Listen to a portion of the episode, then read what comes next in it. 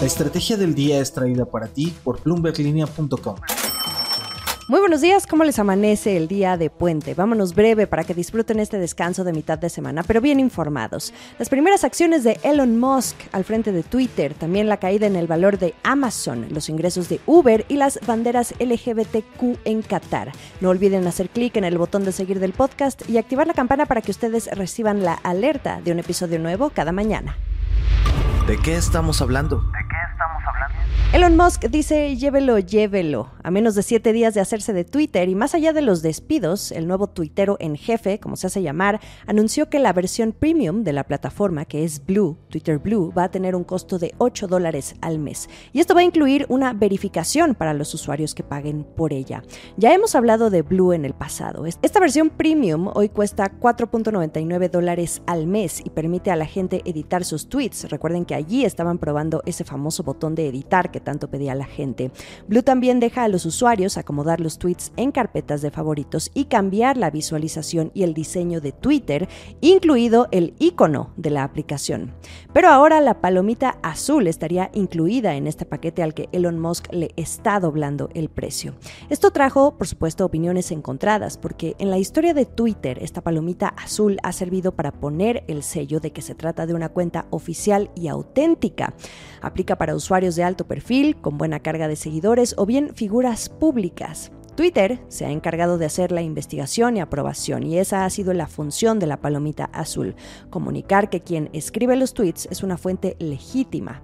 Hoy los usuarios verificados no pagan nada pero Elon Musk dice que esto debe cambiar. Si pagas, automáticamente estás verificado. Ha habido reportes de la prensa en los que se dice que quienes no paguen perderían sus marcas de verificación, pero hasta el momento Elon Musk no ha dicho nada al respecto. Lo que sí dijo es que el sistema actual de verificación de Twitter le parece que pone en riesgo la suplantación de cuentas. No sabemos más porque no profundizó en su argumento, pero dice también que este nuevo precio de 8 dólares se va a estar utilizando para obtener un mayor flujo de ingresos para compensar a los creadores de contenido en la plataforma. Ahora, ¿qué más ha hecho Elon Musk en una semana? O bueno, en menos de una semana desde que supimos que adquirió oficialmente Twitter. Además de rondas de despidos, está previsto que nombre a un nuevo líder de producto y lo más probable es que el equipo actual no permanezca.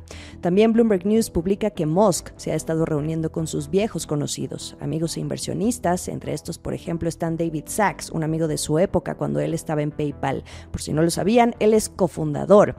Anda en busca de consejos sobre qué hacer en sus primeros días como nuevo dueño de Twitter. El puesto de jefe de producto no es cualquier cosa, es muy importante porque quien quiera que quede va a cambiar el rumbo de esta, que es una de las redes sociales hoy más importantes en el mundo.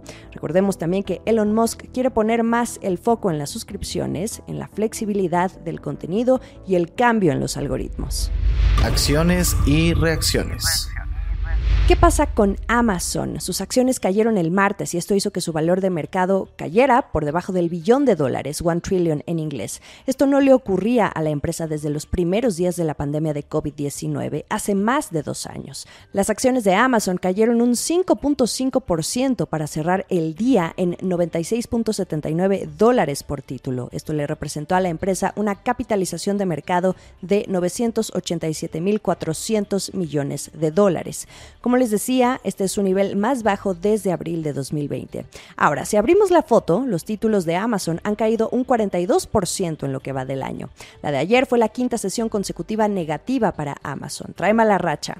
El viernes les platicaba también sobre cómo su reporte decepcionó a los inversionistas al comunicar la expectativa de menores ventas que está viendo para la temporada navideña que se viene. No es para menos, sería su proyección de crecimiento más lenta de un trimestre navideño en su historia. Dijo que las ventas solo aumentarían entre un 2 y 8% en lo que se considera la que es su mejor temporada, la más alta de todas. Temporada de reportes. Ya en las últimas de las últimas de esta temporada de reportes al tercer trimestre, Uber, sus ingresos superaron las expectativas de los analistas e impulsaron las acciones de la empresa en casi 6% ayer. El contexto macroeconómico es la clave aquí porque parece que le está ayudando a la empresa. Y no lo digo yo, lo dice el mero CEO Dara Khosrowshahi. Dijo que la empresa ha estado invirtiendo en incentivos para que los conductores se queden y vengan a la plataforma. Y este contexto macro de incertidumbre y alta inflación es el que ayuda a los conductores a unirse a la aplicación. En América Latina, los ingresos crecieron un 32.8% a 518 millones de dólares. Eso es lo que se hizo ver en el tercer trimestre en esta región, aunque un número todavía muy por detrás de otros mercados estratégicos para Uber como lo son Estados Unidos y Canadá, donde allí hizo 5 mil millones de dólares en tres meses. Europa, Medio Oriente y África registraron ingresos por 1.800 millones de dólares y Asia Pacífico unos 947 millones de dólares. Por cierto, ya que andamos en esto, el CEO de Uber tiene un mensaje para quienes usan la plataforma. Los altos precios tras la pandemia llegaron para quedarse, así lo dijo en una entrevista con Bloomberg TV tras publicar sus resultados trimestrales. Dijo que si bien el gasto de los consumidores en la plataforma sigue siendo resistente, la compañía aún se prepara para una perspectiva económica incierta que no se sabe cómo van a terminar las cosas. Evidentemente, Dara Khosrowshahi apunta a que Europa muestre un crecimiento más débil y se encamine hacia una recesión, mientras que en Estados Unidos no está claro todavía. Desde su punto de vista, él quiere estar preparado para cualquier eventualidad. El último sorbo. Atentos los que viajan a Qatar. Ya en breve, parece que quienes acudan al Mundial podrían realizar protestas pacíficas, promover los derechos de la comunidad LGBTQ y besarse en público. ¿Cómo lo sabemos? Una presentación de la FIFA vista por Bloomberg News detalla procedimientos policiales que indican a las fuerzas de seguridad el intervenir menos y mediar más, y ser también indulgentes hacia los comportamientos que no amenazan la integridad física o la propiedad. Más a detalle, los oficiales de policía no deberían acercarse, detener o procesar a personas con banderas de arco iris, que hoy muy bien sabemos es el símbolo global del orgullo LGBTQ, o terminar con marchas y cánticos de fanáticos en las calles. Eso tampoco estaría sobre la mesa. La presentación también instruye a las fuerzas a dejar a los manifestantes a menos que creen problemas de seguridad. Ojo porque las directrices aún podrían cambiar antes de que comience la Copa del Mundo el 20 de noviembre. Pero si se aplican, supondrían un cambio en la política de Qatar, que se ha enfrentado a las críticas de activistas, jugadores y funcionarios de gobiernos extranjeros por su historial que tiene este país en términos de políticas que limitan los derechos de las mujeres y de las personas de la comunidad LGBTQ. El gobierno ya anteriormente ha prometido que acogería a los visitantes de todas las orientaciones sexuales, siempre y cuando respetaran una norma general contra las muestras de afecto en público, que por cierto también esto se aplica para las parejas heterosexuales. Esta presentación describe las directrices como alineadas con el Comité de Operaciones de Seguridad, que es una entidad formada por funcionarios de la FIFA y del Ministerio de Interior de Qatar. Esto sería creado para gestionar la seguridad del torneo. ¿Qué más dice este documento? Que los aficionados ebrios, por ejemplo, incluso los que estén lo suficientemente intoxicados como para justificar un tiempo en las tiendas de campaña para la sobriedad, no se enfrentarían a acciones legales a menos que hayan cometido otras infracciones mientras estuvieran bajo la influencia del alcohol. A los espectadores que se quiten la ropa para mostrar partes íntimas del cuerpo se les podría pedir que se las vuelvan a poner. Así dice el documento visto por Bloomberg.